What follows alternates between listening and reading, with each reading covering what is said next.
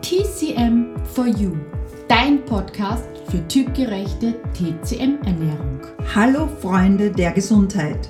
Wir sind Claudia und Claudia von TC Quadrat M und in diesem Podcast begleiten wir dich auf deinem Weg zu mehr Gesundheit, Energie und einem besseren Körpergefühl heutigen Folge wollen wir euch etwas über die Menstruationsschmerzen erzählen und welche zehn Nahrungsmittel ihr meiden solltet, wenn ihr unter diesen Schmerzen leidet.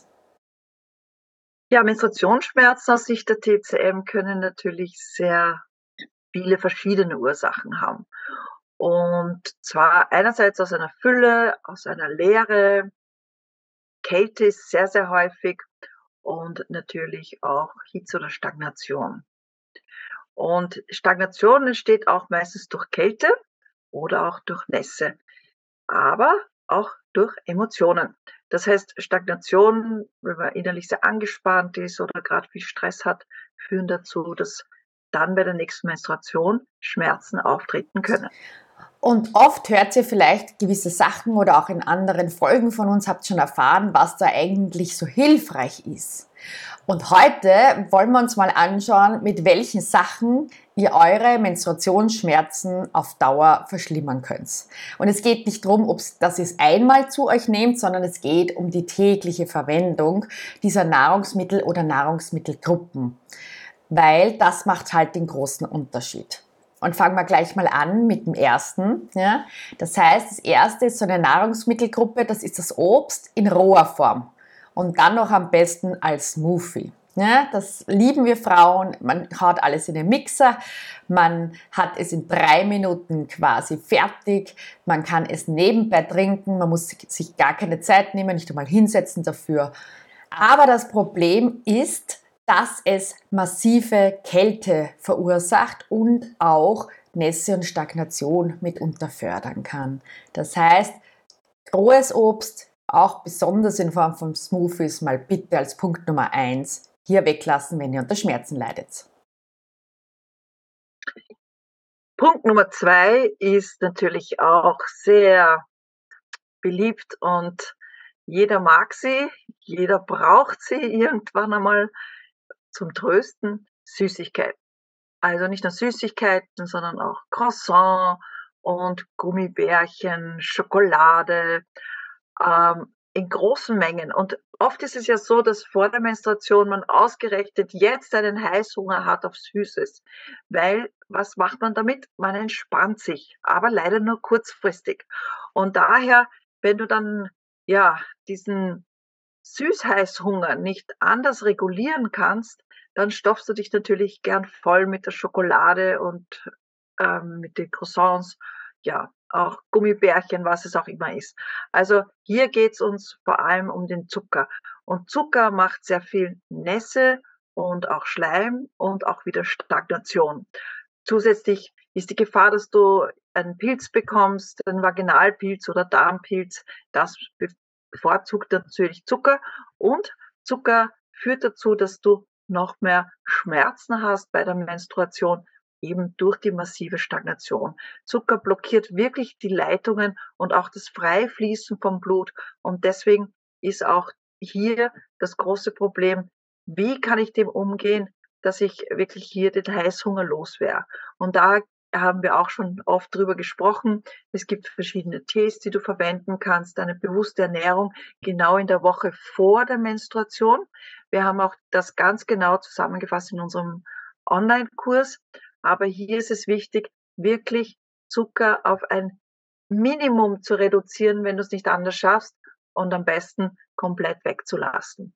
Und ich kann dir nur sagen, du wirst erstaunt sein, wie deine Menstruation ausschaut, wenn du nur die Woche vor der Menstruation wirklich Zucker, Schokolade, Croissants, all diese Süßigkeiten weglassen kannst. Ja, wenn wir jetzt zu Punkt 3 kommen, ich glaube, wir machen uns mit jedem Punkt immer unbeliebter bei den Damen.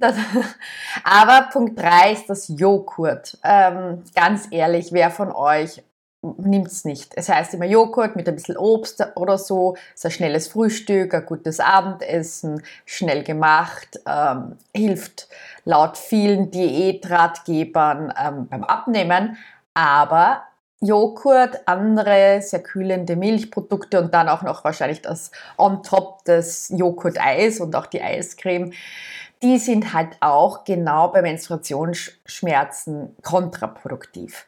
Denn was machen die Milchprodukte oder das Joghurt? Das Joghurt ist sehr kühlend und sehr nässebildend.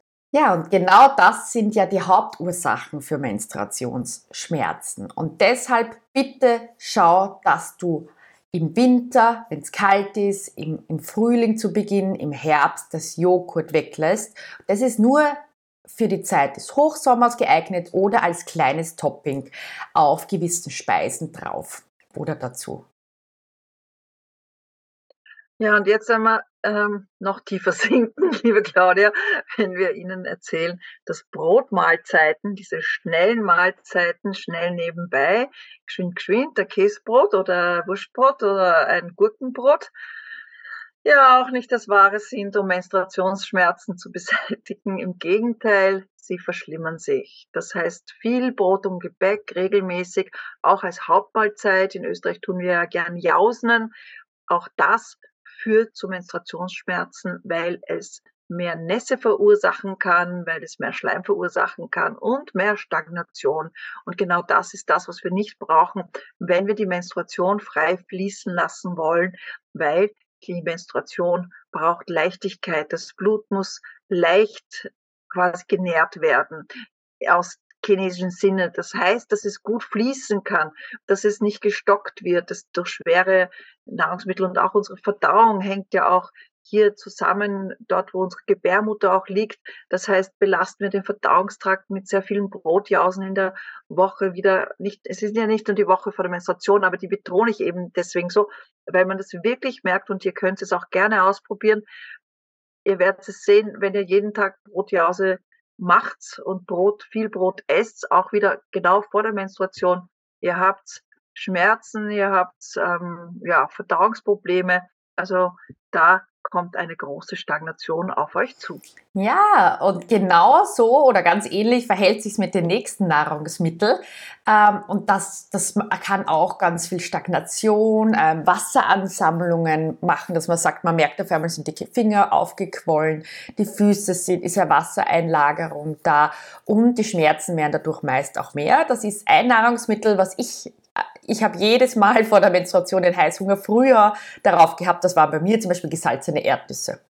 Bei anderen waren es die Chips. Ne? Und gegen jetzt die Nahrungsmittel per se oder Salz sagen wir nichts, aber das extrem salzige und dann auch noch mit billigen Fetten dabei, bei den Chips zum Beispiel, das ist genau das, wo, wo man merkt, am nächsten Tag kennt ihr das, diese Wassereinlagerungen, dieses Aufgequollen, wenn man da zu viel erwischt hat, ähnlich wie beim Alkohol. Ja, und genau das wollen wir halt natürlich auch nicht, wenn es um, wie die Claudia gerade gesagt hat, Leichtigkeit und den freien Fluss der Menstruation geht. Ja, und dann kommen wir wieder zu dem Thema Kälte, Salate, so wie vorhin das Joghurt oder die Smoothies. Kälte ist einfach komplett kontraproduktiv aktiv, weil was macht Kälte? Es zieht zusammen. Und da kann auch wieder nichts frei fließen. Das heißt, wenn du dich hauptsächlich von Salaten und Gurken ernährst, dann wird auch die äh, Chance steigen, wenn du zu Menstruationsschmerzen neigst, dass vor allem aus Kälte, dass sie sich verstärken. Deswegen lass bitte wirklich Salate als Hauptspeise weg, vor allem wieder vor der Menstruation, wenn ihm ein Salat zu einer Hauptspeise, zu einer gekochten, warmen Hauptspeise, weil das Gekochte natürlich hilft, die Zirkulation zu fördern und etwas Salat ist okay, aber nicht in großen Mengen und ausschließlich, vor allem wenn du Menstruationsschmerzen hast. Jetzt kommen wir schon zu Punkt 7 und da geht es um gewisse Fette. Also Fette per se sind ja gesund und Gott sei Dank wissen die meisten von uns, dass Fett nicht dick macht, sondern da andere Sachen mitspielen, wie zum Beispiel der Zucker. Und es geht aber darum, dass gewisse Fette sehr, sehr gut für unser Yin sind, um uns zu befeuchten und uns zu nähren, wie zum Beispiel jetzt die Butter und solche Sachen. Aber es gibt auch Fette, die gerade auch bei Menstruationsschmerzen beziehungsweise aller Art von entzündlichen Prozessen diese noch verstärken. Und das sind Sonnenblumenöl und auch das Maiskernöl. Die sind jetzt hier bei Nummer 7, weil das sind Omega-6-Fette.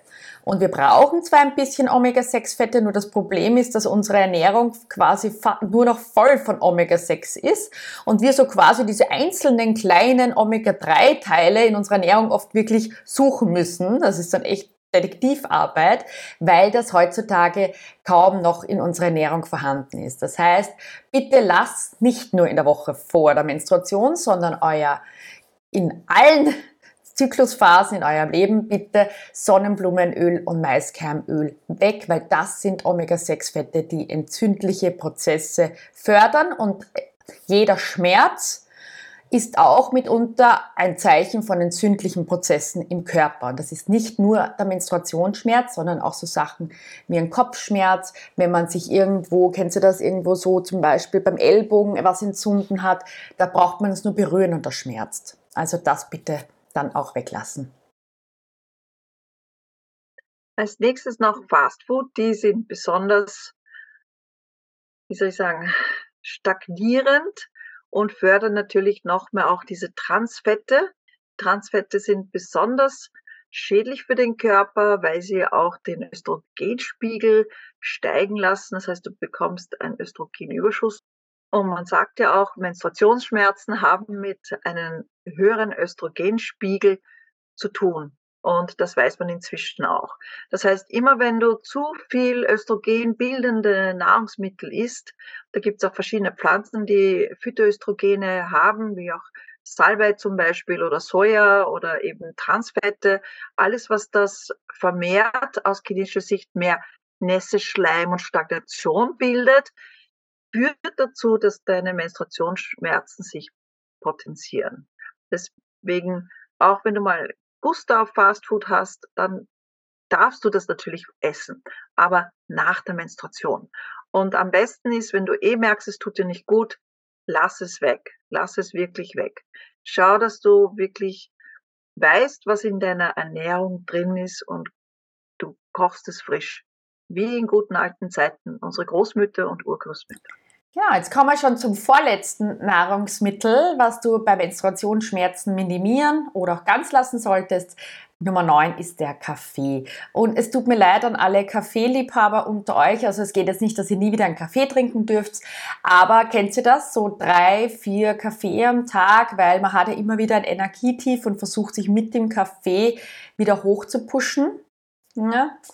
Leider Gottes können kann Kaffee die Krämpfe noch weiter verstärken. Ihr könnt es ausprobieren, also wirklich indem ihr zwei, drei Tage oder auch eine Woche vor der Menstruation anfangt, mal richtig viel Koffein, also auch Energy Drinks, Schwarztee, Kaffee und so weiter zu euch zu nehmen und dann schaut einmal, wie die Menstruation ist und dann macht im nächsten Monat, lasst es einmal weg oder reduziert es wirklich auf ein Minimum und dann schaut noch einmal, ob sich was verändert. Weil er sich der TCM, der Kaffee ja zuerst kurzfristig erhitzt, aber danach stark kühlend wird und auch den, ähm, dass die Blut und die Säfte trocknet. Er ist sehr trocknend.